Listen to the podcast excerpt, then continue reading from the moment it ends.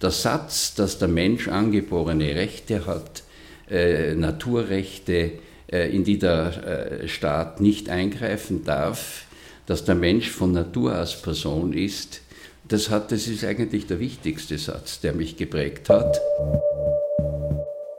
Weiterdenken, der Furche Podcast.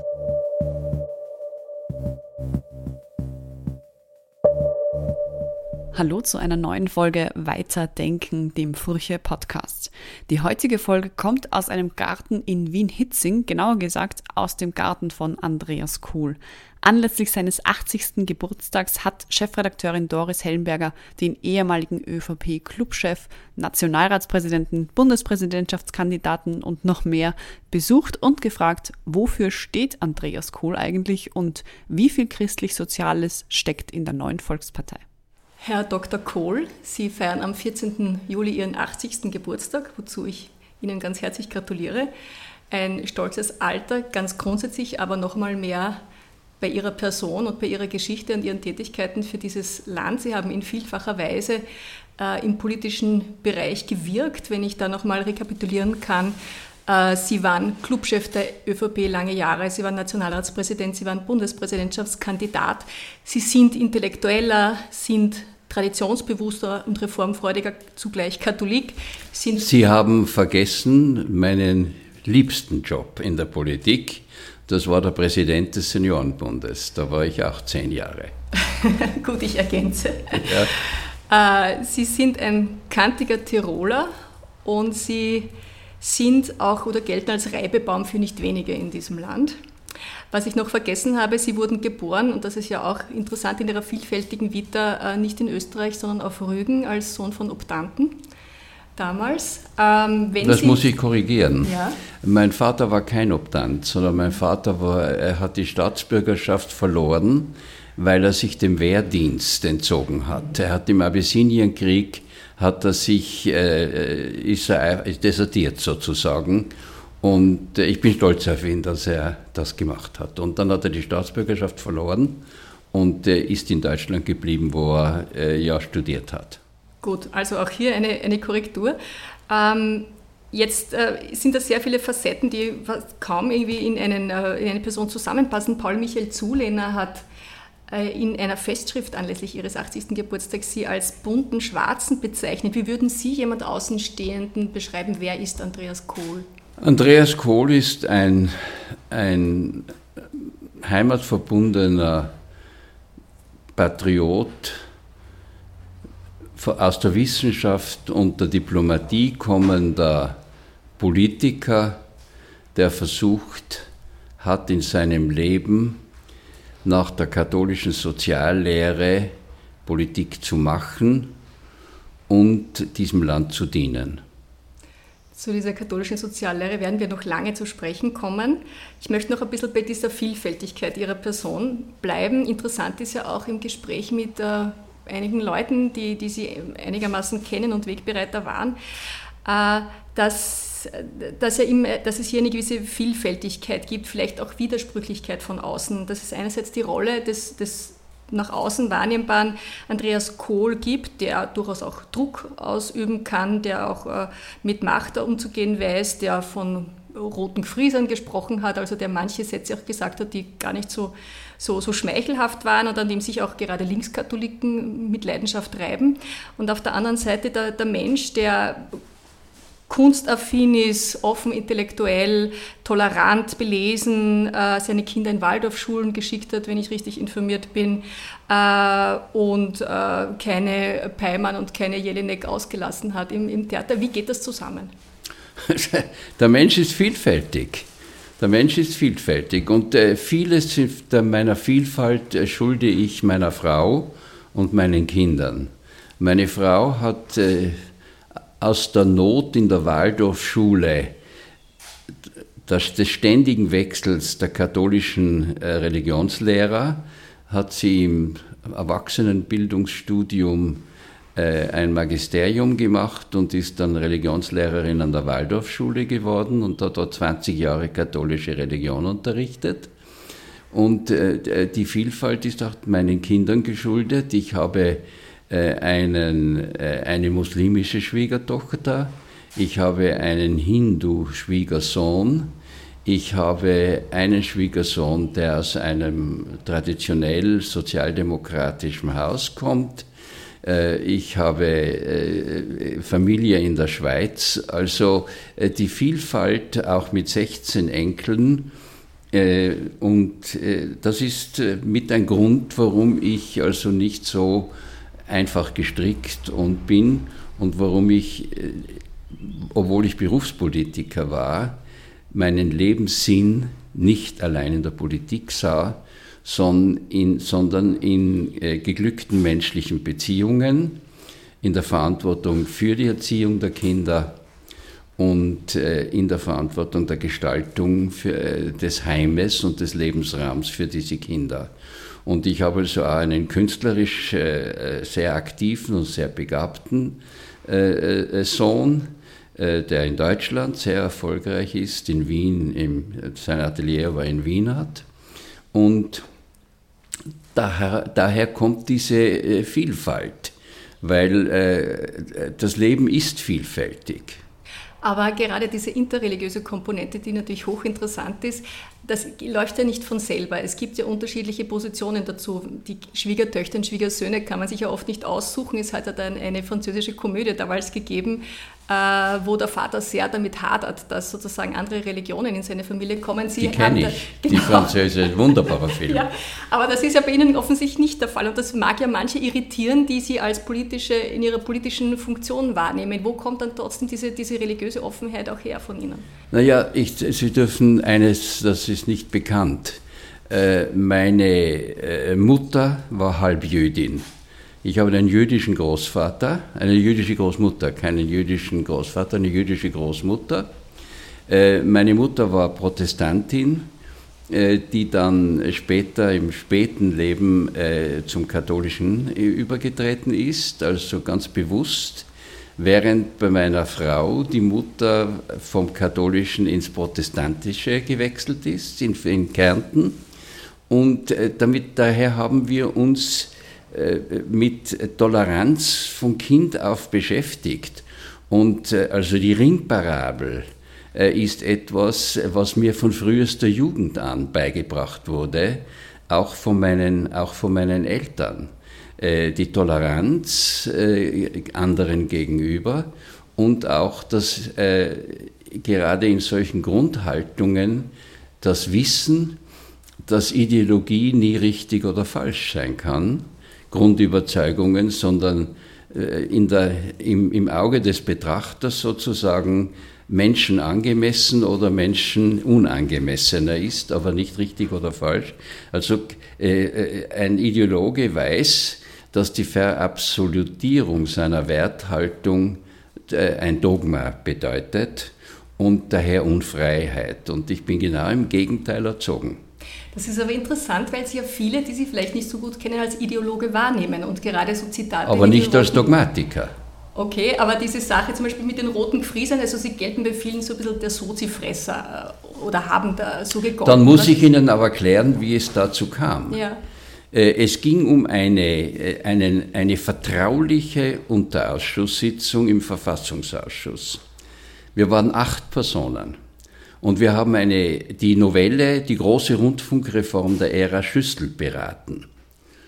Und äh, mein Kollege dort, Josef Czap, hat also gesagt, dass wir, äh, dass es eine unglaubliche äh, Eingriff in äh, die Rechte des Rundfunks und der Meinungsfreiheit seien. Und ich habe ihm geantwortet, mein Gott, übertreib nicht, es werden halt ein paar rote Frieser weniger aus dem äh, Fernsehen herausrinnen. Das war die Bemerkung, vertraulich. Sie wurde von einem, den ich, äh, den ich gerne mit einem scharfen Wort bezeichnen würde, aber es nicht tun, nicht von Josef äh, hinausgetragen und ich habe mich dafür entschuldigt, weil das ist auch etwas, was ich in der Öffentlichkeit nie, nie gesagt hätte. Aber ich habe mich dafür entschuldigt. Und was den Sozialistenfresser betrifft, äh, das ist, stimmt ganz einfach nicht. Ich war in der, als Clubobmann ein, natürlich ein, ein, ein, ein Mann des Kampfes in der ersten Reihe. Das ist die Rolle des Clubobmanns. Ich habe aber zehn Jahre lang äh, Seniorenpolitik mit Karl Blecher gemeinsam gemacht. Äh, ein genauso gestandener Sozialdemokrat, wie ich gestandener Christdemokrat bin. Und äh, ein großer Geist.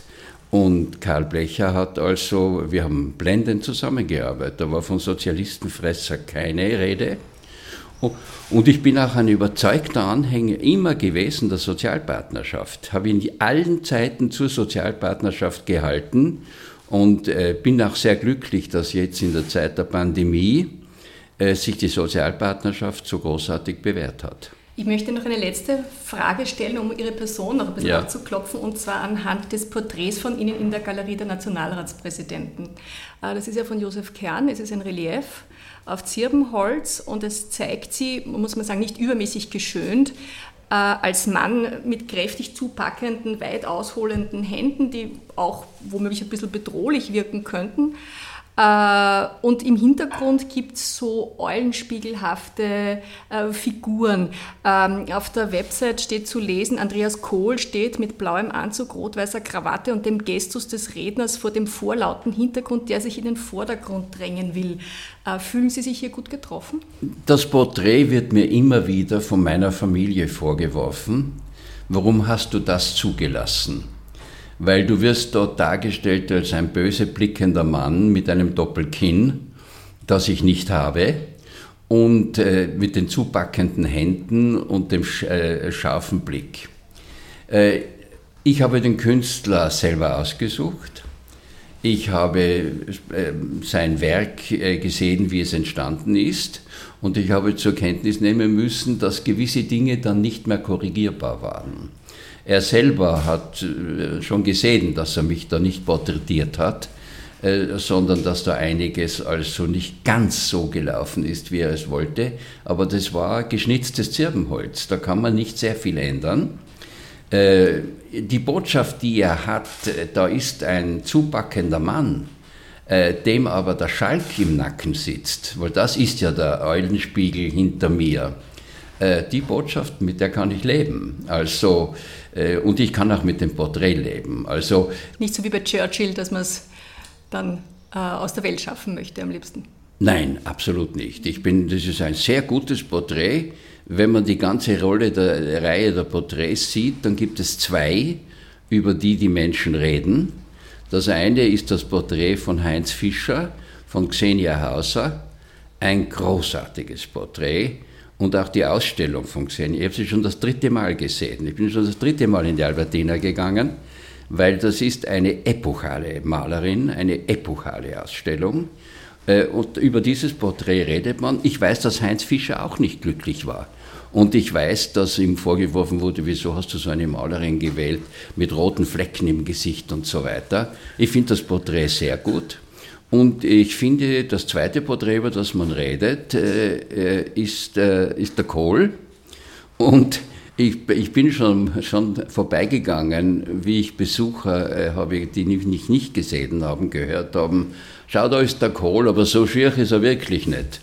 Also, und ich kann damit leben. Es, es stellt auch unter Beweis, dass sich den Künstler und die Kunst respektiere und nicht als Behübschung und Dekoration empfinde, das haben mir meine künstlerischen Kinder beigebracht. Ich habe nämlich noch eine zweite Künstlerin, äh, die eine Design, äh, äh, die professionelles Kostümdesign macht und äh, an der Angewandten studiert hat, also äh, bei der Vivian Westwood und bei sehr großen äh, Leuten gelernt hat. Also da habe ich gelernt, Kunst äh, zu respektieren.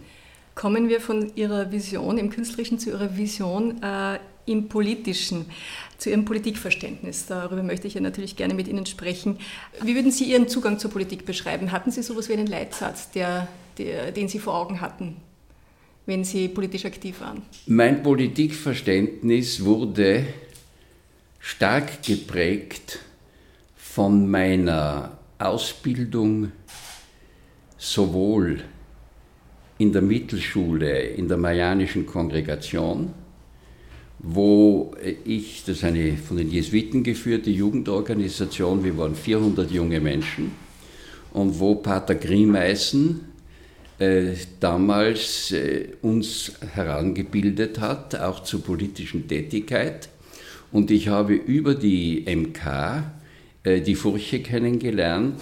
Ich habe mit großem Interesse von Friedrich Funder vom Gestern ins Heute und das zweite Buch als Österreich den Sturm bestand gelesen und äh, habe mich seit frühester Jugend mit der Soziallehre beschäftigt, also mit Quadragesimo Anno, dann mit Rerum Novarum, äh, habe mich, hab mich also sehr stark dann mit dem katholischen Verbändewesen, mit der Tätigkeit des äh, Papst Pius XII. als Nuntius in der Nazizeit in Deutschland, bevor er Papst wurde, äh, habe ich mich beschäftigt und ich bin dann groß geworden im Innsbrucker CV, also im Kartellverband katholischer farbentragender Studenten, habe dort Funktionen ausgeübt, auch in der österreichischen Hochschülerschaft. Und ich war eigentlich immer geprägt von den Grundsätzen äh, der Soziallehre, wie ich sie äh, äh, kennengelernt habe. Und bin aus diesen Gründen eben ein, ein Idealist geworden, kein Materialist und äh, habe also äh, diese, diese, äh, diese wunderbare Figur der Gottähnlichkeit des Menschen, Abbild Gottes, das, war, das hat mich sehr stark geprägt. Der Satz, dass der Mensch angeborene Rechte hat, äh, Naturrechte, in die der Staat nicht eingreifen darf, dass der Mensch von Natur aus Person ist, das, hat, das ist eigentlich der wichtigste Satz, der mich geprägt hat. Und äh, daher habe ich mich auch habilitiert über die Menschenrechte, über ein großes Buch geschrieben über den internationalen Menschenrechtsschutz. Und meine erste Berufspraxis nach der Habilitation war in der Menschenrechtskommission äh, des Europarates, äh, wo ich also sehr interessante Erkenntnisse schöpfen konnte. Das heißt, äh, mein Politikverständnis kommt ursächlich aus der Soziallehre. Dann bleiben wir gleich dabei. Äh, interessant ist ja natürlich, dass es sehr viele Interpretationen gibt, was denn die äh, katholische oder christliche Soziallehre sei, wie viele Prinzipien sie jetzt habe. Sie haben, ich habe ein bisschen nachgelesen, es gab 2019 eine Diskussion am Standard zur Interpretation, wie man die katholische Soziallehre interpretieren kann und inwiefern vor allem auch die ÖVP jetzt eine christlich-soziale Partei sei oder eben nicht sei. Und äh, da haben Sie relativ klar gesagt und auch im Gespräch mit Paul Zuländer, dass die ÖVP im Grunde keine christlich-soziale Partei sei. Ist das so? Ich orientiere mich an dem päpstlichen Rundschreiben von Kardinal Ratzinger vom, äh, äh vom Christkönigtag im November äh, 2000 das er an alle Politiker geschrieben hat. Und in diesem Rundschreiben äh, weist er ganz klar darauf hin, dass es keine christliche, christlich-soziale Politik unter Anführungszeichen gibt, sondern nur Politik aus christlicher Verantwortung. Das heißt also, es gibt nicht einen Kanon sogenannter christlich-sozialer Politik, sondern es gibt die Grundwerte der Soziallehre, die von den Päpsten in, der, in ihren Enzykliken äh, dargestellt werden. Und es gibt die Anwendung dieser Grundwerte durch die Politiker und da ist jeder Politiker selbst verantwortlich. Und daher kann es viele Ergebnisse, vielfältige Ergebnisse geben. Also einen Kanon, die zehn Gebote oder die hundert Regeln einer christlich-sozialen Politik die gibt es nicht. Und die Volkspartei hat sich auch nie als christlich-soziale Partei bezeichnet. Die Volkspartei hat sich bezeichnet als eine Partei, die sich an den Grundwerten der Soziallehre äh, äh, orientiert, aber auch offen steht für alle anderen, die aus anderen Gründen zu den gleichen Werten sich bekennen. Das heißt also die, ganz klar diese Offenheit signalisiert, dass es kein dogmatisiertes Politikverständnis gibt, da gibt es Regeln und diese Regeln sind zwingend, sondern es gibt die Verantwortung des Politikers. Und äh, Ratzinger hat damals auch noch ganz klar herausgearbeitet, ähm, muss korrigieren, ich glaube, es war 2002 war, diese, äh, war, war dieses Rundschreiben äh, von, von Kardinal Ratzinger und äh, äh, hat klar herausgearbeitet, dass die Verpflichtung des Politikers äh, darin besteht, sein Gewissen zu bilden, sich also zu informieren, wie eben Soziallehre ausgelegt wird, was für, was für Möglichkeiten es gibt. Er kann also nicht einfach im Irrtum verharren, verharren gegebenenfalls. Das heißt also, die Volkspartei ist eine säkulare Partei, die Volkspartei ist eine Partei, die sich an den Sozi Werten der Soziallehre orientiert, aber offen steht auch für alle anderen, die eben nicht aus, äh, aus christlichen Überzeugungen äh, in der Volkspartei äh, aktiv werden. Und äh, ihre pol praktische Politik wird von den Parteitagen und von den Gremien der Partei und von den einzelnen Politikern bestimmt und nicht von jemandem anderen, nicht von außen. Wir sind eine abgeschlossene, eine, eine, eine säkulare Gruppe. Die Kirche ist eine Societas Perfecta, auch eine abgeschlossene äh, Gruppe, äh, die, wir regieren nicht in die Kirche hinein und die Kirche regiert nicht in die Volkspartei hinein. Ah, es hat ja natürlich die Trennung gegeben, Maria Zeller Manifest, sozusagen die Freie Kirche in einem freien Staat. Gleichzeitig hat Wolfgang Schüssel ja die ÖVP schon definiert als christlich-demokratische Partei. Ja, das stimmt. Also die, äh, Wolfgang Schüssel hat hineingeschrieben ins Parteiprogramm, dass die Volkspartei Teil der internationalen Christdemokratie ist. Aber das ist, heißt nicht christlich-sozial, sondern das heißt Christdemokratie und das ist ein politisches. Konzept, die Christdemokratie. Gut, bleiben wir nochmal bei der, bei der äh, Soziallehre, nämlich der Frage, äh, inwiefern die Prinzipien tatsächlich in der praktischen Politik umgesetzt werden. Sie haben ja das damals 2019, äh, Sie haben drei Grundprinzipien genannt, Personalität, Subsidiarität und Solidarität. Die sind klassisch. Und jetzt kommt die ja, Nachhaltigkeit genau. dazu. Naja, nicht nur die Nachhaltigkeit, es hat Ihnen damals Kurt Remmele doch relativ deutlich geantwortet und hat gesagt, seinem Verständnis nach gibt es fünf Sozialprinzipien, nämlich zu den von Ihnen genannten noch dazu äh, das Gemeinwohlprinzip und die Option für die Armen und sie hätten das bewusst unter den Tisch fallen lassen. Inwiefern lassen sich die beiden Prinzipien Gemeinwohlprinzip und Option für die Armen jetzt auch in der praktischen Politik der ÖVP nachvollziehen? Also ich glaube, dass äh, der Vorwurf ins Leere geht. Die klassischen Prinzipien sind die drei und die sind, nach, die sind ergänzt worden um die Nachhaltigkeit und äh, die Option für die Armen ist äh, vielleicht für die einen oder der anderen etwas äh, Neues. Für mich ist das aus der Solidarität, ist die Option für die Armen. Das ist ja völlig klar. Die Nachhaltigkeit ist neu, aber das Gemeinwohlprinzip ist auch enthalten in der Subsidiarität und der Solidarität.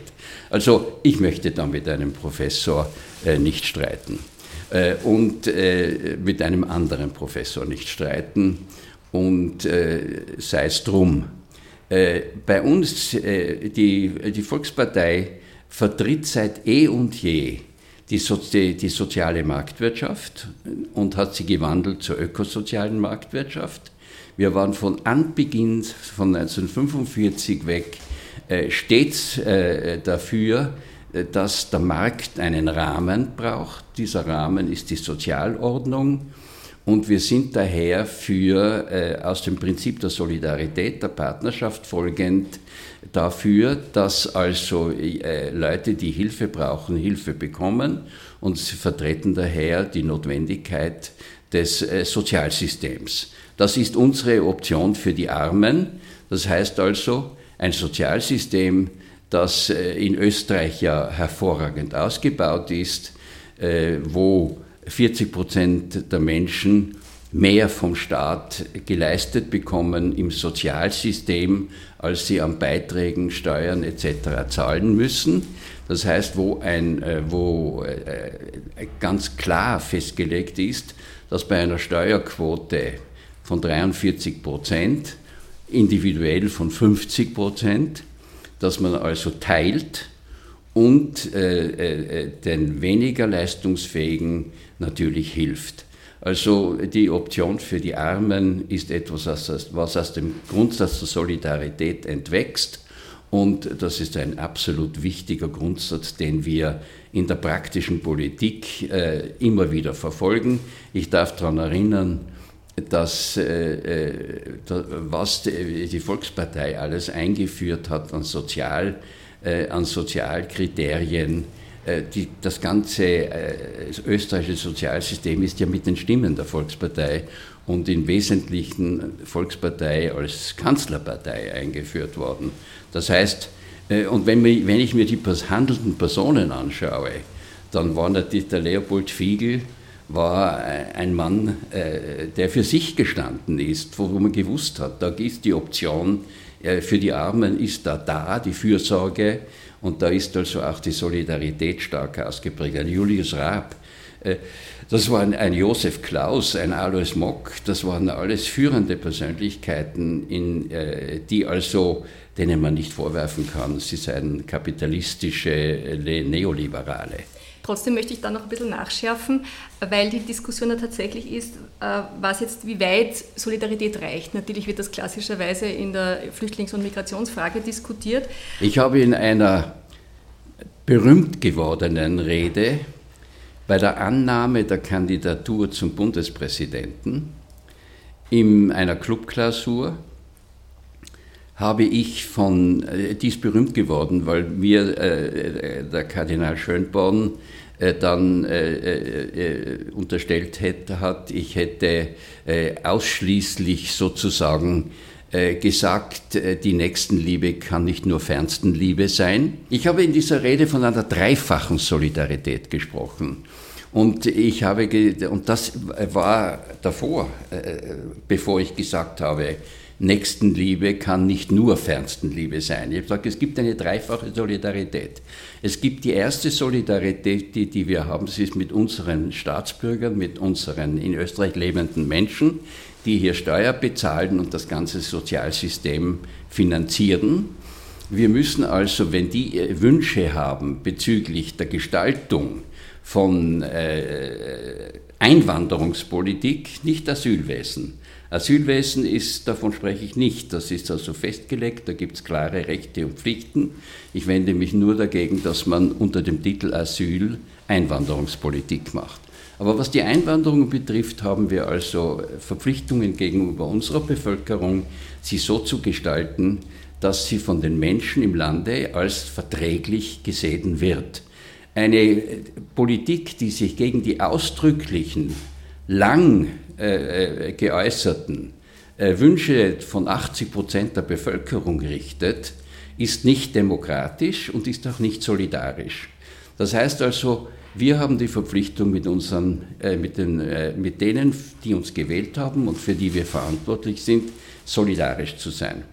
Die zweite Solidarität muss gelten den im Land befindlichen Asylberechtigten und Einwanderern, äh, denen man also den Zugang in die, ins österreichische Bildungssystem, den Zugang in die Mindestsicherung, den Zugang in äh, das äh, äh gesamte Arbeitssystem eröffnen muss.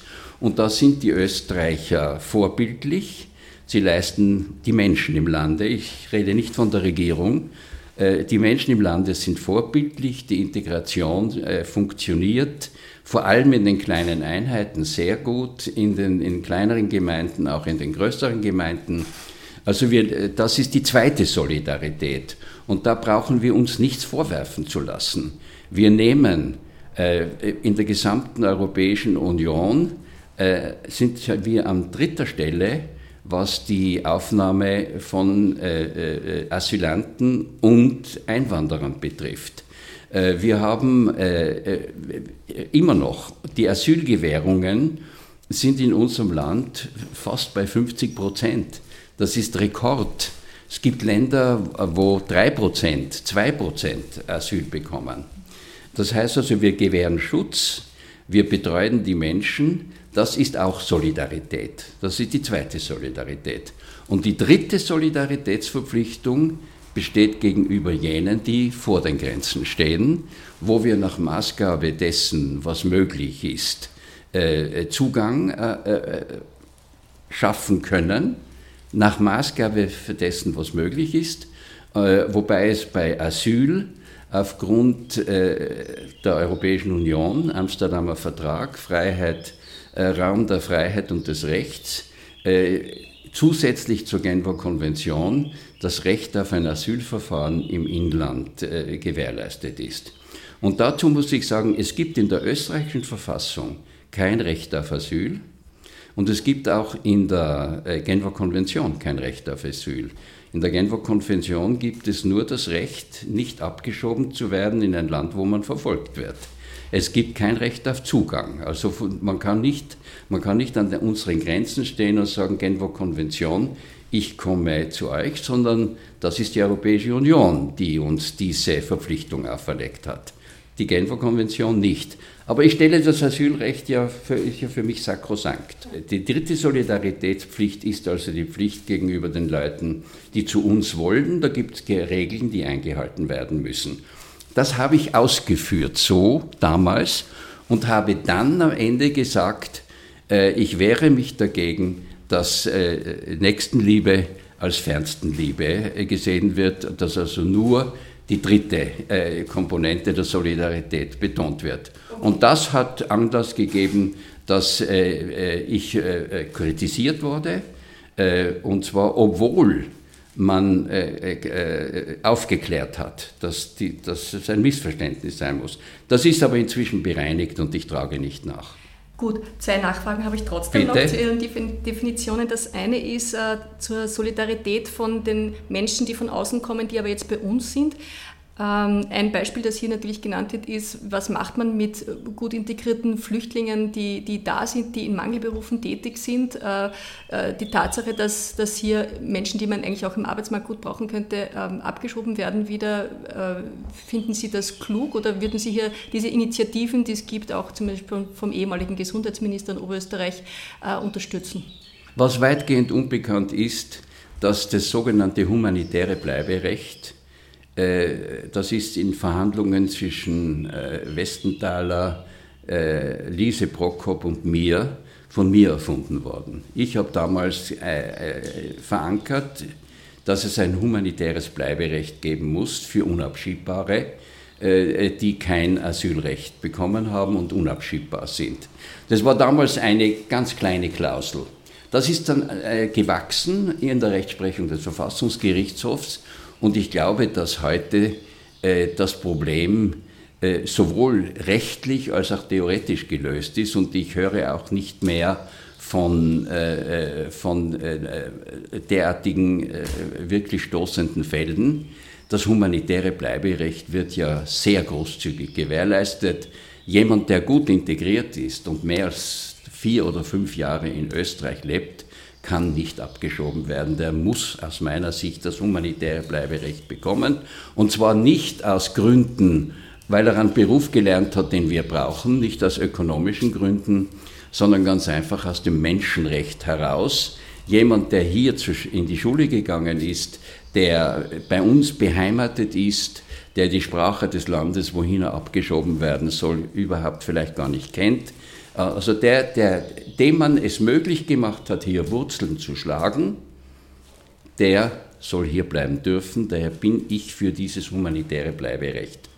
Äh, es gibt einige stoßende Fälle, äh, wo die Gerichte anders entscheiden. Das sind diese berühmten Fälle von entweder straffällig gewordenen und rechtskräftig sozusagen ausgewiesenen und das sind also Fälle, wo, das, äh, wo die Rechtsordnung äh, missbraucht wird, indem man ein- und ausreist und immer wieder äh, neue, man wird immer wieder abgewiesen, kommt immer wieder neu. Also das sind aber ganz große Ausnahmefälle. Ich glaube, dass wir im Jahr ungefähr 3000 Menschen humanitäres Bleiberecht geben. Und das halte ich für richtig und da, da sehe ich darin auch eine gute Ausgestaltung. Das klassische Beispiel, das Sie wahrscheinlich gerade angesprochen haben, war dieses eine Mädchen, diese eine Familie, die halt hier die Möglichkeiten ausgenutzt hat oder auch äh, darüber hinaus ausgenutzt hat, wo es große Aufregung gegeben hat äh, bezüglich ihrer Abschiebung. War das richtig, diese Abschiebung?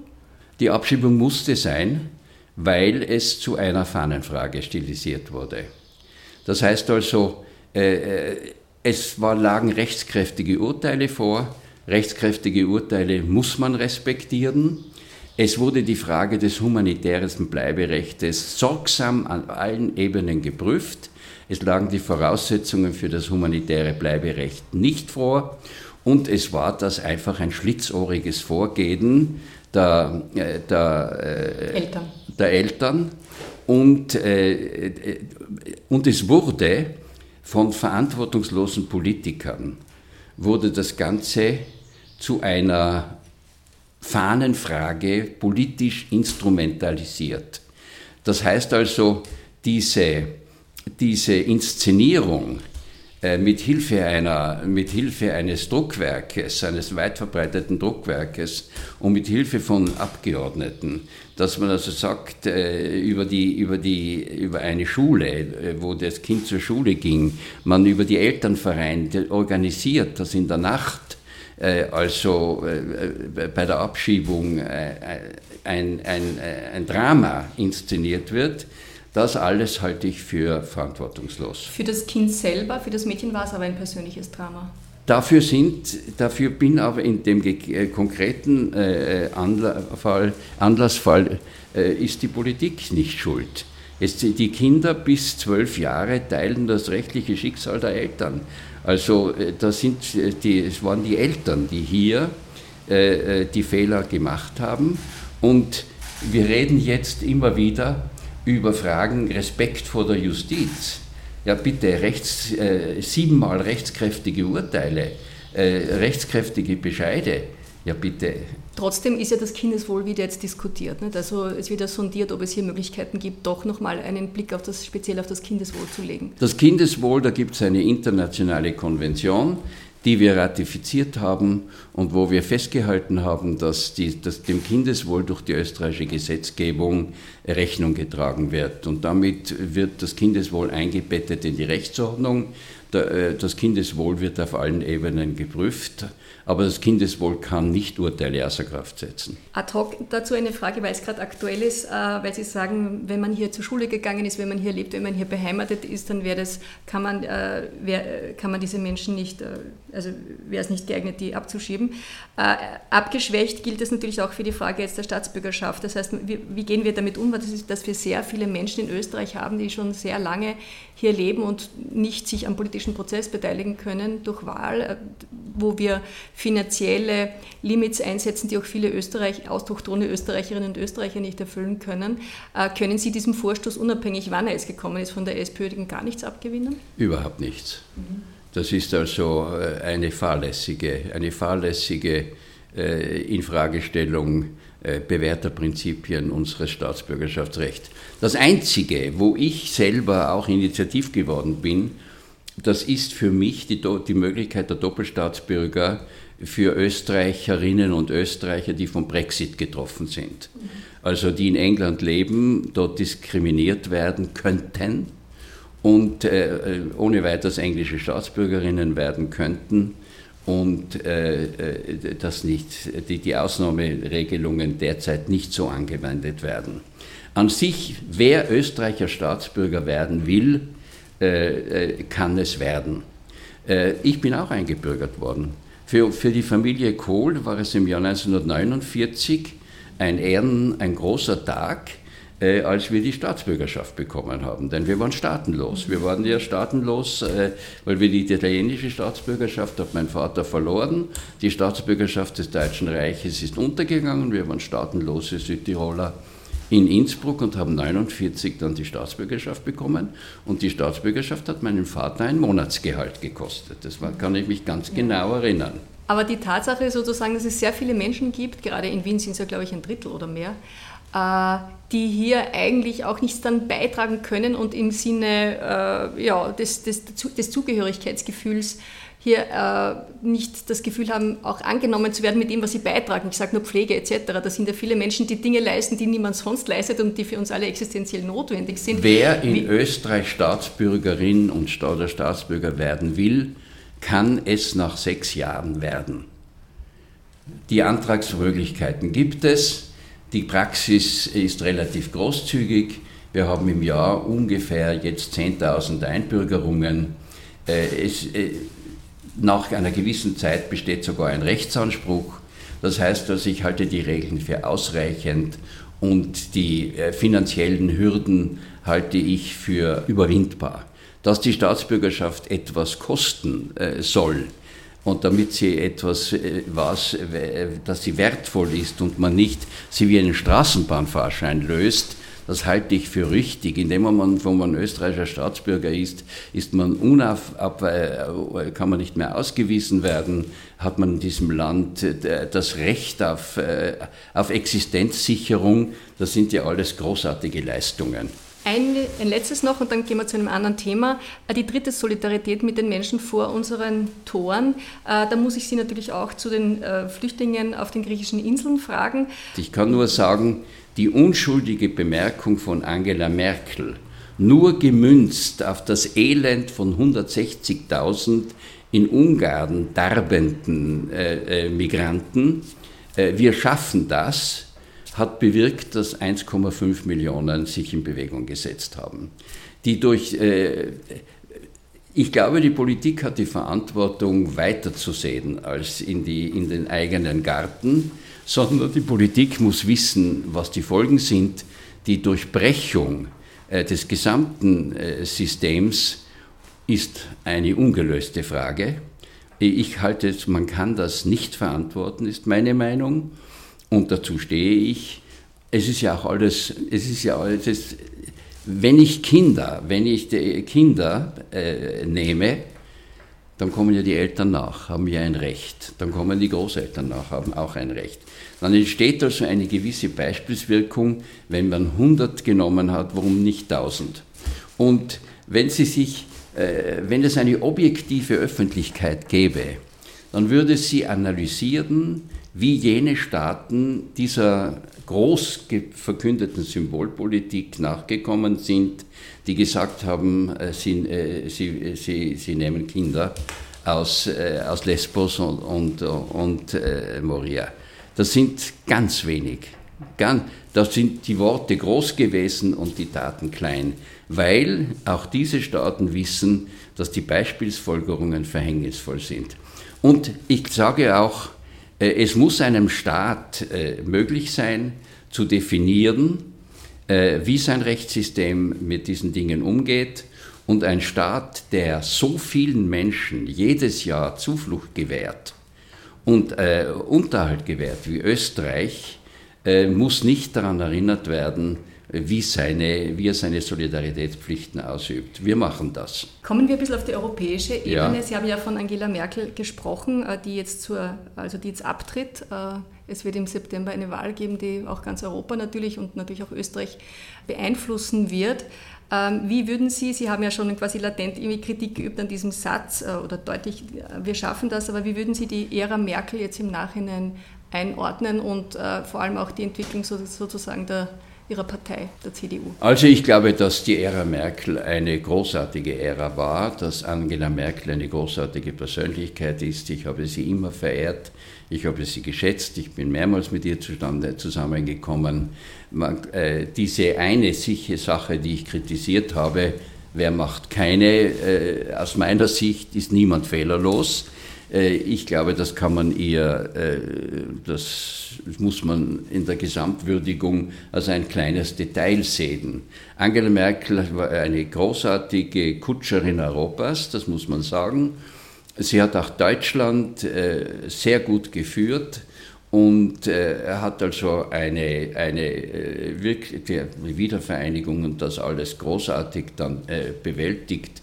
Also ich sehe in ihr eine große Christdemokratin und eine große Politikerin und äh, ich hoffe, dass Armin Laschet, der in meiner Analyse in ihre Fußstapfen treten wird, auch als, äh, als äh, Christdemokrat, der die katholische Soziallehre sehr gut kennt, das weiß ich, dass der in diese Fußstapfen tritt. Interessant ist ja auch, dass viele aus der ÖVP und der aktuellen ÖVP doch deutlich kritischere Worte finden an Angela Merkel oder wenn man NZZ oder andere Medien äh, liest, da wird ja quasi von der Totengräberin der CDU gesprochen. Äh, solche Verdikte, was halten Sie davon? Das sind Zuspitzungen, mediale Zuspitzungen. Ich weiß, dass es Menschen gibt, von links und von rechts, die kritisieren, dass Angela Merkel unabhängig von ideologischen Schablonen sehr oft spontan politische Entscheidungen trifft, zum Beispiel äh, Abschaffung der Wehrpflicht, Ausstieg aus der, aus der Atomkraft, äh, wo die Linke dann sagt, ja, die, nehmen und, die, die nimmt uns unsere Themen weg. Das, eine Christdemokratin darf das nicht. Und dann gibt es auch von rechts die Kritik, die sagen, ja, das Wehrpflicht und das äh, Atomenergie, das ist doch, gehört doch zum Kernbestand. Ich glaube nicht, dass es zum Kernbestand gehört und ich glaube, dass äh, Angela Merkel äh, eine europäische Staatsfrau ist, die großartig ist. Dann kommen wir nochmal dezidiert auf, auf Europa, weil es hat sich ja auch jetzt nochmal die Frage gestellt anhand vieler Fragen. Also das eine ist die Flüchtlingspolitik, aber es gibt noch mehrere, was Europa denn verbindet, also welche Werte vor allem äh, Europa verbinden. Im Moment äh, ist der Fokus ganz klar auf Ungarn und die Diskussion, ob es jetzt aufgrund eines aktuellen Gesetzes äh, zum Thema äh, mediale Berichterstattung über Homosexualität, ob hier die europäischen Werte eingehalten werden oder nicht. Würden Sie sehen, dass, Europa, dass, dass, dass Ungarn sich hier quasi äh, äh, europäische Werte verletzt und wie würden Sie aus Ihrer Sicht äh, damit verfahren? Ich kann hier äh, nicht aus eigener Erfahrung und aus eigener Anschauung urteilen. Ich kenne weder das Gesetz, ich äh, kenne nur die Reaktionen darauf und Personen, in die ich Vertrauen setze, brandmarken das Gesetz und daher äh, bin ich einmal äh, prima facie der Meinung, äh, dass, dass das gäbe diese Kritik nicht, wenn es da nicht Grund für die Kritik gäbe. Jedenfalls ist die Gleichsetzung von gleichgeschlechtlicher Liebe mit Kindesmissbrauch, um es auf Deutsch zu sagen, das halte ich für absolut verabscheuungswürdig, es ist eine Schande. Und auch die Präsentation in diesem Zusammenhang Orban sagt, das Gesetz äh, stehe, äh, verbiete nichts, was nicht verbietbar ist. Ich kann das eben, ich kann nicht Ungarisch, ich kenne die, die, die Umstände nicht. Ich kann nur sagen, die Europäische Kommission, äh, Frau von der Leyen, eine tapfere und tolle Frau, hat gesagt, das ist eine Schande äh, und äh, dem schließe ich mich dann an. Äh, es ist ja nicht das erste Mal, dass Ungarn hier besonders auffällt, um es neutral zu sagen. Genauso wie Polen gibt Bedenken, was den Rechtsstaat betrifft, was Medienfreiheit und Pressefreiheit betrifft. Soll es hier deutlicher noch als bisher Möglichkeiten geben, auch finanzieller Natur sozusagen mit den Mitgliedstaaten hier Sanktionen bis hin zu einer Ausschlussmöglichkeit irgendwie vorzusehen? Das glaube ich nicht. Ich glaube, dass das Instrumentarium reicht. Die Verfahren sollen durchgeführt werden. Ungarn hat bisher noch jedes Urteil des Europäischen Gerichtshofs dann äh, durchgeführt. Auch Polen, äh, also gibt es zwar Streitigkeiten, aber ich glaube, dass es genügend Zwangsinstrumente gibt und ich glaube, dass es genügend Rechtsinstrumente gibt. Vor allem bin ich natürlich gebrannt, äh, gebrandet, gebrandet von den seinerzeitigen Sanktionen, die gegen Österreich verhängt wurden.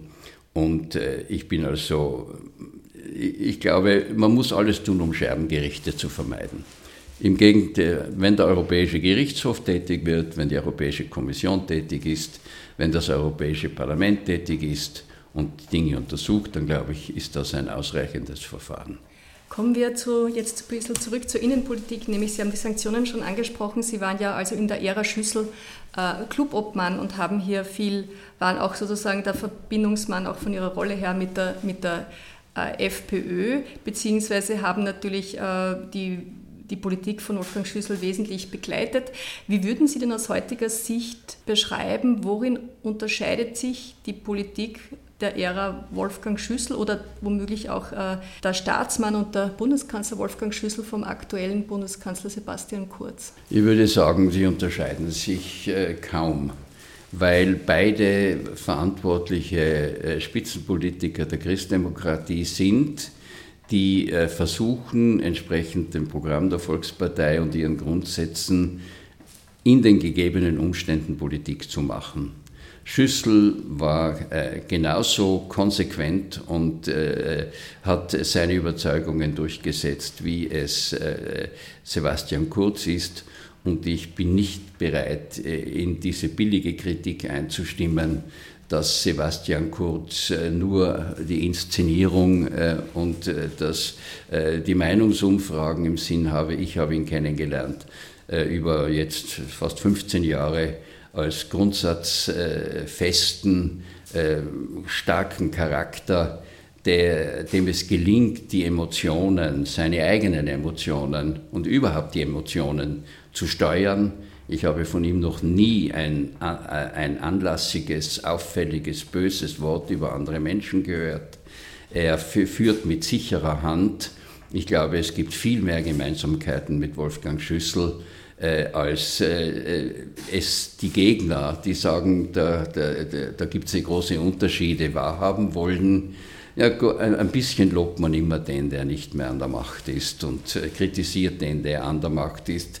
Das ist billig. Äh, es gibt aber auch aus den eigenen Reihen, äh, und jetzt rede ich jetzt nicht nur von den großen Kritikern, sondern Menschen, die, die sich halt fragen, was, wofür tatsächlich Sebastian Kurz steht oder auch gerade im Bereich der Reformpolitik hier einiges vermissen. Also man, man sagt, er ist natürlich rhetorisch gewandt, er, genauso wie Sie das auch gesagt haben und hat Grundsätze, aber was äh, hätte es auch im Bereich der Reformen und äh, grundsätzlicher politischer Maßnahmen mehr gebraucht? Hätten Sie sich auch selbst von ihm mehr Reformen und mehr Durchsetzungskraft in dieser Hinsicht gewünscht? Also ich bin sehr froh, dass wir sicher über die Pandemie bis jetzt gekommen sind, dass wir im Vergleich mit den europäischen Ländern im oberen Spitzenfeld abschneiden, dass wir die Fehler gemacht haben, die auch andere gemacht haben, dass wir sie korrigiert haben, wie sie auch andere gemacht haben, dass wir äh, maßvoll in der Grundrechtsbeschränkung waren,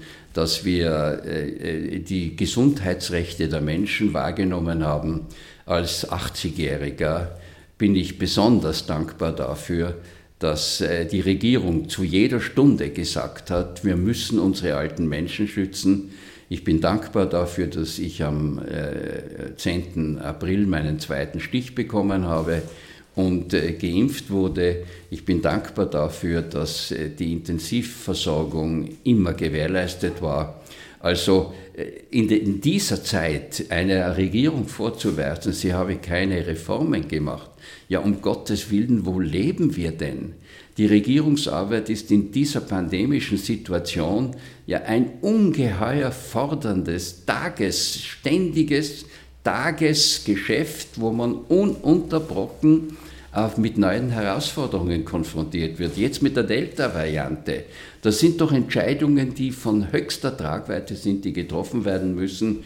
Ich finde es großartig, dass wir daneben den Familienbonus schaffen konnten. Ich finde es großartig, dass wir äh, in dieser Pandemie die Arbeitsplätze gesichert haben, dass wir in dieser Pandemie die Voraussetzungen geschaffen haben, dass uns der Weltwährungsfonds und die Europäische Zentralbank bestätigen, dass wir ohne neue Steuern mit all dem, was wir vorgekehrt haben, äh, die Staatsfinanzen äh, weiter finanzieren können. Wir haben einen römischen Einser bekommen von den internationalen Institutionen. Die Konjunktur springt an, die Industrie ist auf Höchststand. Ja, und daneben bereiten wir Energiegesetze vor, daneben bereiten wir ökono ökologische Steuerreform vor. Also ich glaube, dass die Regierung ihre Arbeit gut macht. Wie lange wird sie es noch geben? Sie wissen jetzt, worauf ich anspiele. Es steht eine Anklage im Raum. Äh, glauben Sie, dass es, äh, dass es äh, möglich sein wird, dass es einen, dass es einen angeklagten Bundeskanzler gibt? Ja, das glaube ich schon. Es gibt, äh, da schließe ich mich Van der Bellen an, dem Bundespräsidenten, äh, den ich im Übrigen für seine, für seine maßvolle, kluge, unspektakuläre, uneitle Politik äh, danke. Er macht das besser, als ich es je hätte machen können, bin ich überzeugt.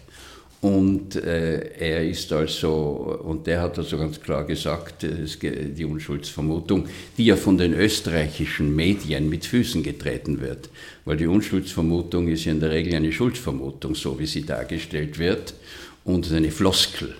Also man, man kommt diesem fundamentalen Grundsatz der, äh, der, der Menschenrechtskonvention und der Grundrechtscharta in Österreich nicht nach und das ist ja weitgehend kritisiert.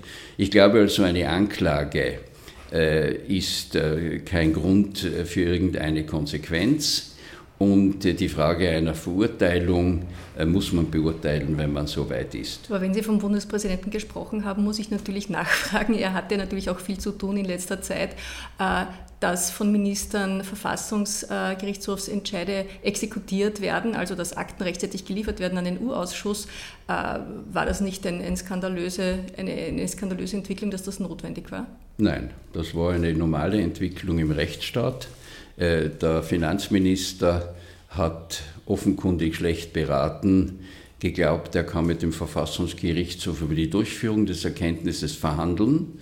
Und jeder weiß, dass es ehrenwerte Motive waren, wegen der er verhandeln wollte. Er wollte, dass die Personalakten aus der Aktenvorlage an den Untersuchungsausschuss äh, ausgenommen werden, äh, wo es um Krankenstände, Disziplinarverfahren, Urlaube von Mitarbeitern ging. Also etwas, wo die Mitarbeiter wirklich geschützt werden müssen, dass man das nicht in der Zeitung liest. Und die Erfahrung ist ja, dass alles, was man dem Untersuchungsausschuss gibt, auch äh, den Medien kommuniziert wird und dass es sogar eine Partei gibt, die ganz offen sagt, sie, sie bricht das Recht, weil das in ihren Augen im Interesse der Republik ist und sie würde es wieder tun. Also geheime, vertrauliche Unterlagen unter Bruch der äh, des Gesetzes der Öffentlichkeit äh, zu geben.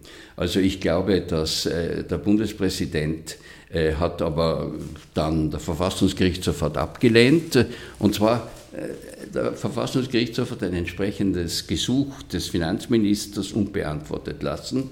Das Finanzministerium, die Berater haben geglaubt, dass da kommt noch etwas, aber es kam dann die Exekution. Und in dem Moment hat er alles vorgelegt und jetzt stehen einfach, äh, wie der Bundespräsident richtig gesagt hat, die Behauptung gegen die Behauptung. Äh, der Finanzminister gesagt, er hat alles vorgelegt. Die äh, Opposition im Untersuchungsausschuss sagt nein. Sie hat als einzigen sichtbaren Beweis ein Dokument vorgelegt, dass das nicht geliefert worden sei. Und wir wissen inzwischen, und das ist aktenkundig, in allen seriösen Medien berichtet worden, dass sich da die, äh, der entsprechende Abgeordnete geirrt hat und dass äh, dieses, äh, dieses Aktenstück sogar zweimal dem Untersuchungsausschuss zur Verfügung gestellt wurde. Die anderen Begründungen, dass es also nach der systematischen Ordnung der, der vorgelegten Akten es eine Manipulation vielleicht gegeben habe oder dass, weil von einer Abteilungsleiterin nur drei Mails am Tag vorgelegt wurden, nicht alles vorgelegt worden sei, das sind Vermutungen. Das sind einfach Vermutungen. Das heißt, der Vorgang ist ein Vorgang, der neu ist, so wie das Verfahren des Untersuchungsausschusses neu ist, so wie die gesamte Herausforderung der Digitalisierung der Staatsverwaltung neu ist. Und der Bundespräsident hat auf diese neuen Herausforderungen ordnungsgemäß und, glaube ich, klug reagiert und äh, die, der Rechtsstaat läuft. Aber äh, die Neos haben ja, also haben so agiert, wie Sie es gesagt haben, haben aber natürlich das öffentliche Interesse als Argument gebracht. Äh, ist dieses Argument des öffentlichen Interesses, wenn man das konkret weiterdenkt, wenn das nie ein, ein relevantes Kriterium wäre, wäre ad infinitum sowas wie wahrscheinlich Antikorruptionsarbeit auch schwierig. Es muss ja natürlich immer eine Abwägung geben, wo sind Persönlichkeitsrechte verletzt und wo gibt es ein übergeordnetes Interesse. Hier, also geht, hier geht es nicht um Strafverfahren. Mhm. Das ist eine unzulässige Vermischung. Hier geht es darum, dass äh, Chats von Personen, die mit dem Untersuchungsausschuss nichts zu tun haben, die unter dem äh, äh Schutz der Vertraulichkeit vorgelegt wurden, wissentlich der Öffentlichkeit zugänglich gemacht wurden und dass man nicht sagt, wir haben uns geirrt und wir entschuldigen uns, sondern man sagt, wir würden es wieder tun. Die, äh, das Gesetz sieht nicht vor, dass die Vertraulichkeit nicht mehr existiert, wenn dies im Interesse der Republik ist. Weil das würde bedeuten, wenn es so einen, eine Möglichkeit gäbe, Schutzbestimmungen für den Einzelnen zu durchbrechen, dann gibt es immer ein Interesse der Republik. Das heißt, dann ist es ein Einbruch in den Rechtsstaat, der ungeheuerlich ist. Das heißt, äh, Schützenhöfer hat ja gesprochen von, der, von grauslichen Chats und der Grauslichkeit der Veröffentlichung. Bei Ihnen ist die Grauslichkeit der Veröffentlichung sozusagen höher als die, äh, die Verstörung mancher durch den Inhalt des Gesagten. Das, das kann ich nicht sagen. Das kann ich so, so pauschal nicht sagen. Ich habe jetzt gesprochen von vertraulichen mhm. Chats. Mhm die gegen die Geschäftsordnung unter Bruch des Gesetzes der Öffentlichkeit zugänglich gemacht wurden, man sich nicht entschuldigt hat und gesagt, wir tun es wieder. Das hat mit dem Inhalt nichts zu tun, das ist ein reines Faktum. Und Abgeordnete, die auf die Verfassung geschworen haben, dass sie die Gesetze beachten werden, brechen ihren Eid, wenn sie sagen, das Gesetz interessiert mich nicht. Das ist die juristische Argumentation politisch und medial. Das ist auch eine politische Argumentation. Ja. Es war trotzdem eine, großes, eine, eine, große Diskussion in der Öffentlichkeit darüber, was, äh, ob es hier sowas wie eine Entlarvung sozusagen dessen gegeben hat, wie Diskurs geführt wird oder wie dieses System kurz, wie es bezeichnet wird, funktioniert. War es so? Wie haben Sie das Ganze empfunden? Ich habe das als einen Einbruch in den Rechtsstaat empfunden, eine Tribunalisierung, einen Missbrauch des äh, Untersuchungsausschusses. Ich bin voll der Kritik und ich richte mich danach an, die, an das Mitglied, an, an, an der Meinungsäußerung des Mitglieds des Weisungsrates, der Frau Professor äh, Reindl Krauskopf, äh, die in der Presse am Montag, den 9. Juni, ein ganzseitiges Interview gegeben hat, wo sie darauf hingewiesen hat, äh, da hat sie alle Bruchstellen in vornehmen Worten skizziert, die Instrumentalisierung dass sich ein Untersuchungsausschuss und das Strafverfahren nicht eignet, äh, für, äh, um politische Konflikte auszutragen. Sie hat darauf hingewiesen, dass es absolut notwendig ist, die gleichen Regeln, die für das Abhören von Telefonen gilt, die streng sind, wo es Verwertungsverbote gibt, wo es eine vorwegrichterliche Genehmigung gibt, dass diese Regeln alle angewendet werden müssen auf die Beschlagnahme von Smartphones und die Verwendung der dort gespeicherten Daten. Und ich muss noch dazu sagen, was ich den für den größten Skandal empfinde, ist, dass der Europäische Gerichtshof in einem Erkenntnis betreffend eine estnische Staatsbürgerin äh, ein grundlegendes Urteil gefällt hat, worin er gesagt hat, dass die Nutzbarmachung von elektronisch gespeicherten Daten, und das sind elektronisch gespeicherte Daten, durch die Strafbehörden nur dann erfolgen darf, wenn es sich um ein schweres Verbrechen handelt, wie Terrorismus und ähnliches. Das und diese, diesem äh, Spruch des Europäischen Gerichtshofs, der nicht im Einzelfall jetzt für Österreich gilt, aber der die Rechtsordnung objektiv auslegt, dem wird in Österreich nicht Rechnung getragen. Und das ist eine der Hauptaufgaben der kommenden Zeit, dass man den, äh, die Privatsphäre des Menschen äh, vor äh, äh, allzu eifrigen äh, Eingriffen schützt. Ich komme zum letzten Punkt, äh, nämlich noch einmal zur Kirche und zur, zum Verhältnis der ÖVP zur Kirche oder auch ihrem Verhältnis zur Kirche, zur katholischen Kirche, nämlich der Übergang liegt naheliegenderweise in diesen Chats, die natürlich auch äh, im bürgerlichen Milieubereich für besondere Empörung gesorgt haben. Also, dass man sich hier, dass sich ein Schmidt lustig gemacht hat über einen Sekretär der Bischofskonferenz äh, und wo kolportiert worden sei, dass das eine Reaktion gewesen sei auf Kritik an der Flüchtlingspolitik der ÖVP. Wie haben denn Sie diese Inhalte der Chats wahrgenommen? Also ich habe das Ganze einmal in den Kontext gestellt. Der Kontext war, dass es ein Antikirchenvolksbegehren gab, wo es eine Unterschriftenaktion gab, die aber, glaube ich, erfolglos war, äh, wo es um die Steuerprivilegien der Kirchen in Österreich ging.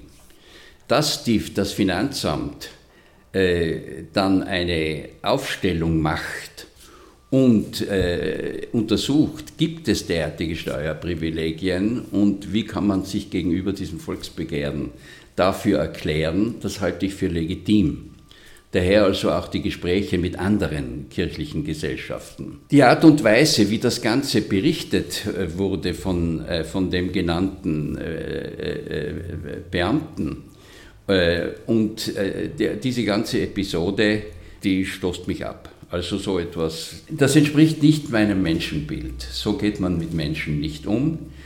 So wie aus den ganzen Chats dieses einen Beamten, äh, hervorgeht ein Menschenbild, äh, das ich äh, nicht teile.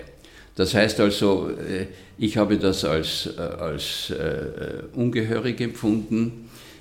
Ich glaube auch, dass es vom Bundeskanzler wahrscheinlich in der Hitze des Gefechtes nicht klug war, hier zu sagen, Vollgas geben. Ich, das ist aber das Einzige, das, das, ein, das einzige SMS, das vom Bundeskanzler bekannt wurde, das vom Inhalt her äh, für mich also anfechtbar ist. Äh, es ist ja eben trotzdem nicht eine Person gewesen, sondern diese Person war Teil der Familie, so wurde sie auch bezeichnet. Äh, also das heißt, kann man sagen, dass nur einer sich so vergriffen hat im Ton, muss man nicht sagen, dass das auch ein, ein gängiger Jargon war, in dem geredet worden ist. Das kann ich nicht bestätigen. Mhm. Glaube ich nicht. Das sind unzulässige Verallgemeinerungen. Okay. Kommen wir zu Ihrer Geschichte mit der, äh, oder Ihrem Verhältnis zur, zur katholischen Kirche. Ich möchte einen, einen, eine Sache versuchen anzusprechen oder zu klären. Ich weiß nicht, inwiefern Sie darüber sprechen wollen. Äh, Sie haben das äh, in dem Buch im Gespräch mit Paul Michael Zulehner angesprochen, der Sie gefragt hat, worin denn tatsächlich Ihre Rolle bestanden hat in der Ära nach König. Sie sind ja einerseits, um zum Schillernden zurückzukommen, immer auch ein, ein Reformer gewesen und gleichzeitig hat es ja Spekulationen gegeben, inwiefern Sie hier auch mit involviert gewesen wären in der Installation äh, von, von Groa etc. Können Sie da Licht, äh, können Sie das nochmal darstellen, wie es aus Ihrer Sicht ist? Das kann ich ganz klar. Ich habe im Jahrbuch für österreichischen Jahrbuch für Politik, das ich herausgebe, im Jahre 1984 den Besuch des Papst Johannes Paul II.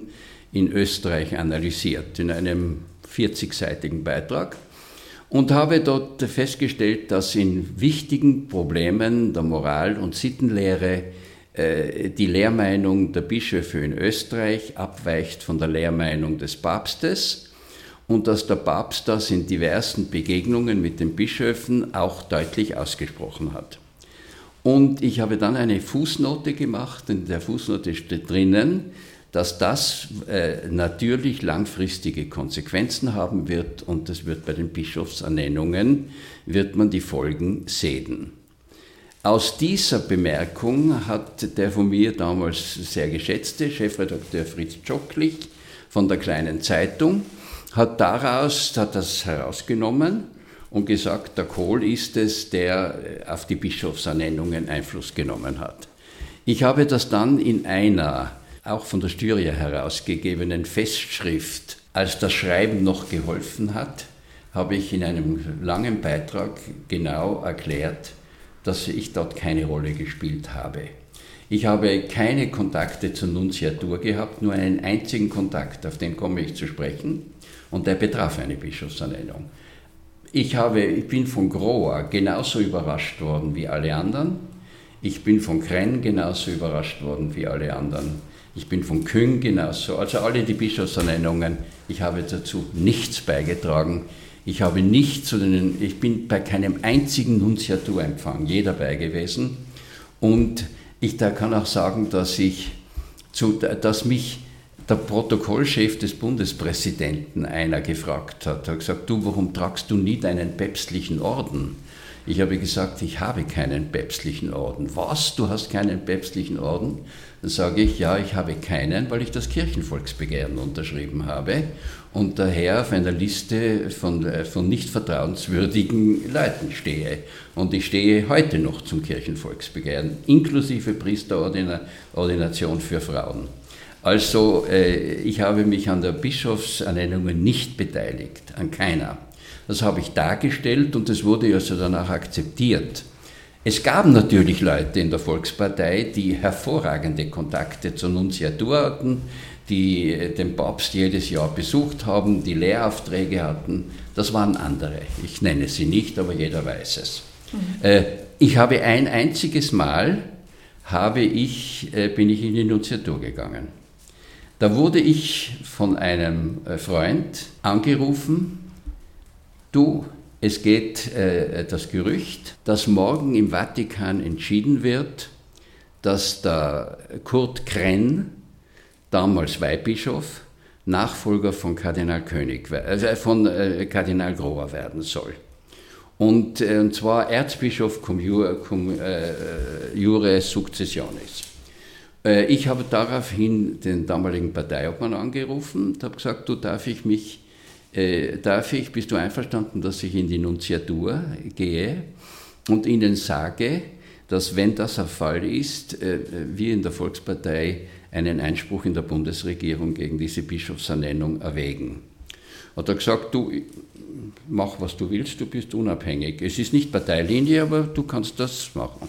Ich habe mich dann bei, bei, beim Nuntius dringend angemeldet, bin um 9 Uhr Abend dort gewesen und äh, habe ihm das gesagt, er hat das zur Kenntnis genommen. Das war mein einziger Kontakt, den ich je hatte. Also das ist eine Mehr sozusagen. Das ist, eine, das ist ein Narrativ, das man sich ausrechnet aus einer Fußnote. Ähm, Sie haben eben das Kirchenvolksbegehren unterstützt, die Weizer Pfingstvision, glaube ich, auch äh, unterschrieben. Ist natürlich, ja. natürlich. Äh, jetzt Sympathien für den synodalen Weg? Den muss ich mir erst anschauen. Aber an sich ist für mich äh, die Mitwirkung der Pfarren und der in der Kirche aktiven und auch der, der vielen kirchlichen Vereinigungen bei äh, der Führung einer Diözese. Und äh, für mich ist das also absolut notwendig. Also, äh, nachdem ich auch weiß, dass über diesen synodalen Weg sehr gut beraten wird, bin ich ganz sicher, dass ich da dafür sein werde und mich beteiligen werde. Sie werden also Paul Zulehner in seiner Initiative hier unterstützen, die mit der katholischen Aktion ja, geplant natürlich, hat. Natürlich. Äh, letztes, ansonsten gelten Sie nicht als übermäßig großer Fan des aktuellen Papstes äh, oder wollen Sie das differenzieren? Inwiefern Sie Franziskus, also Sie haben zuerst äh, Ratzinger zitiert sozusagen, äh, wie, wie halten Sie es mit Franziskus? Äh, Franziskus hat viele Seiten. Ich schätze sein, seinen frischen Wind. Ich schätze es auch, dass, dass, dass er Reformen angeht. Ich bin nicht mit allem einverstanden das hat Wolfgang Schüssel in einem Kommentar in der Neuen Zürcher Zeitung, hat diese äh, Enzyklika äh, sehr klar analysiert. Fratelli Tutti? Oder? Fratelli Tutti, beziehungsweise die davorgehende, Laudate, ja, Laudato Si. Laudato si. Ich bin also, ich habe Anstoß genommen daran, dass die todbringende Marktwirtschaft, der todbringende Kapitalismus, also das komplette Missverständnis äh, der Errungenschaft der Globalisierung und der Errungenschaften der Marktwirtschaft.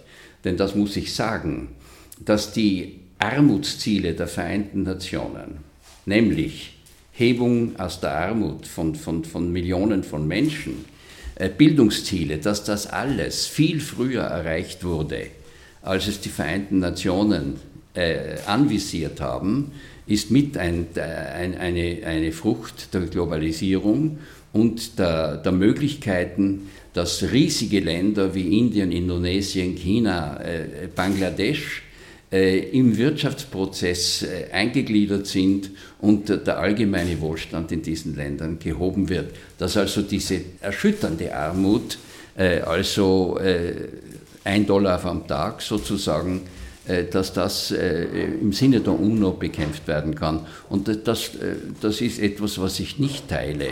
Und ich habe es auch nicht für gut empfunden, äh, dass man die Kurienreform mehrfach angekündigt hat, aber dass ich da eigentlich äh, bis jetzt äh, nicht sehe, dass aus einer monokratischen Leitung der Kirche, und das ist sehr technisch gesehen, nicht auch eine kollegiale Führung wird. Die Bundesregierung funktioniert so, dass der Bundeskanzler den Vorsitz führt, dass die Bundesminister für sich selber verantwortlich sind, dass aber die Regierung als Kollegialorgan alle Akte zur Kenntnis bekommt und über alles redet und auch beschließt. In der Kirche das Kardinalskollegium, also die, die Kurienkardinäle, die sozusagen die Regierung bilden, treten nicht als Kollektiv zusammen und beraten die Entscheidungen und legen sie dann dem Papst zur Entscheidung vor, sondern jeder legt einzeln im Wege des Kardinalstaatssekretärs dem Papst vor. Das klingt unglaublich technisch, aber ich bin eben so, wie ich für den synodalen Weg bin, so wie ich auch für die Mitbestimmung der, der, der Katholiken einer Diözese über ihren äh, äh, Oberhirten, über den Bischof bin, so bin ich auch dafür, dass es in der katholischen Kirche der Papst nicht äh, wie seinerzeit ein absolut herrschender äh, Fürst entscheidet, sondern mit denen, mit seinem Beraterstab gemeinsam kollegial die Kirche führt. Gibt es aber gerade eben von rechtskonservativen Kreisen ganz heftige Maßnahmen auch und, und Kräfte gegen, gegen Franziskus. Äh, in den USA geht es so weit, dass man die Exkommunikation von Joe Biden forcieren will, obwohl der Vatikan das eigentlich nicht will. Wie sehen denn Sie diese Zusammenhänge? Das sehe ich genauso einen Selbstvernichtungstrieb wie die Streichungsaktion der Sozialdemokraten äh, gegenüber äh, dem Vors ihrer Vorsitzenden, Frau Minister äh, Pamela Rendi-Wagner. Das ist Selbstzerstörungstrieb. Die Institution Kirche wankte natürlich genauso wie wahrscheinlich Parteien wanken. Alle Institutionen, die großen etablierten, sind irgendwie in einer Krise. Dramatisch hat sich das gezeigt oder so wurde das auch interpretiert damals bei der Bundespräsidentenwahl 2016, wo eben die großen Parteien, die ÖVP und die SPÖ, äh, nicht reüssiert haben. Wie würden Sie aus heutiger Sicht dieses Abschneiden erklären und wie kränkend war das für Sie oder auch nicht kränkend? Also ich möchte dazu sagen, dass ich am 30. Dezember äh, konfrontiert wurde damit, äh, am 30. Dezember 2015 ob ich vier Monate später zur Bundespräsidentenwahl antrete. Ich bin ein erfahrener Praktiker der Politik und weiß, dass eine solche Kandidatur mindestens ein Jahr lang vorbereitet werden muss. Dass man das Image des Betreffenden analysieren muss, dass man die Imagestellen dann versuchen muss auszubügeln, dass man versucht, Öffentlichkeitsarbeit zu machen und so weiter. Und ich war mir auch klar, dass ich in einer Situation antrete, wo ich als Lückenbüßer empfunden werde für einen Landeshauptmann, der sich am Ende nicht entschieden hat, anzutreten, weil sich schon damals ankündigte, dass mit der Kandidatur von Frau Griss, von Herrn van der Bellen, äh, es äh, eine schwierige Situation für jeden ÖVP-Kandidaten geben würde.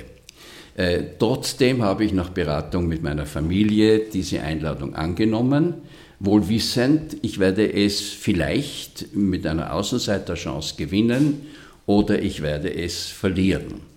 Und die Wahrscheinlichkeit, dass mein Freund Franz Sommer, äh, großer Meinungsforscher der Volkspartei, hat mich immer in dem Sinne beraten. Er hat zu mir gesagt, wenn es dir gelingt, äh, Frau Griss in ihrem Aufstieg, Aufstieg, die da lag damals bei ungefähr 10 Prozent, wenn es dir gelingt, die herunterzudrücken, dann hast du eine Chance, sonst nicht. Nachdem ich drei Wochen später die Frau Grisser 14 Prozent war ja, und ich immer noch auf 10, äh, 11, war mir klar, äh, mir war im Jänner klar, das werde ich nicht gewinnen. Äh, ich habe trotzdem den Wahlkampf geführt. Ich habe ihn, äh, meine Frau hat mich überall hin begleitet, war eine tolle Zeit. Wir sind also durch ganz Österreich. Äh, die Begegnung mit den Menschen war beglückend. Es war eine großartige, großartige Atmosphäre. Also äh, ich bereue keine Sekunde. Äh, ich habe die Niederlage natürlich als, äh, als Watschen empfunden. Äh, ich suche auch die Schuld bei mir und nicht nur bei anderen. Allerdings wenig Vorbereitung, ein unkorrigiertes, sehr kantiges, äh, kantiges Image, sozusagen äh, man hat zwar versucht herauszustellen, Familienmensch, Kinder und so weiter, aber das sind Images, äh, werden langfristig bewegt. Das geht nicht in wenigen Wochen. Das heißt also, äh, die Niederlage kam nicht überraschend. Ich führe sie auch zurück auf das Unbehagen mit der Großen Koalition. Insofern auch, hat mich auch schwer, ich, ich fand, dass so der Rudi Hundsdorfer, den hat er schwerer getroffen und äh, der hat sich auch als unberecht behandelt gefühlt. Und äh, ich denke, das war's. Es war eine gute Entscheidung und ich habe ja schon gesagt, ich halte äh, äh, äh Alexander van der Belden äh, gehört zu jenen drei Bundespräsidenten der, der, seit 1945, die ich kennengelernt habe, die ich äh, wirklich schätze. Wer sind die zwei anderen? Das sage ich, sag ich nicht. Ja. Das heißt, die ÖVP sollte 2022 keinen eigenen Kandidaten aufstellen, sollte er nochmals kandidieren? Die Partei hat keinen Zuruf von mir nötig. Äh, ich verweise nur darauf, dass die Volkspartei bisher eine gewisse Praxis hatte, dass wenn ein äh, Bundespräsident wieder kandidiert hat, mit dem man zwar das erste Mal nicht gewählt hat, aber äh, der sich bewährt hat, dass man da keinen Kandidaten aufstellt. Heinz Fischer wurde ja beim zweiten Mal ohne Gegenkandidat der Volkspartei äh, gewählt und äh, da kann sich jetzt jeder einen Reim drauf machen. Würden Sie im Nachhinein sagen, dass diese Präsidentschaftswahl Ihre größte politische Niederlage war oder hat es da was anderes gegeben, was Ihnen mehr noch zu schaffen gemacht hat oder Sie noch mehr? Die, meine, die größte politische Niederlage von mir war, dass ich ganz knapp vor dem Ziel äh, nicht Parteiobmann geworden bin. Es mhm. wurde Wolfgang Schüssel und wir sind seitdem befreundet. Und Ihr größter politischer Erfolg? Mein größter politischer Erfolg war die Umstimmung der Parteispitze der Volkspartei zum EU-Beitritt und die Mitarbeit mit Alois Mock zum Beitritt in die Europäische Union, die Gründung der Europäischen Demokratischen Union, die Parteienzusammenarbeit weit über die Grenzen Europas hinaus der äh, konservativen Kräfte.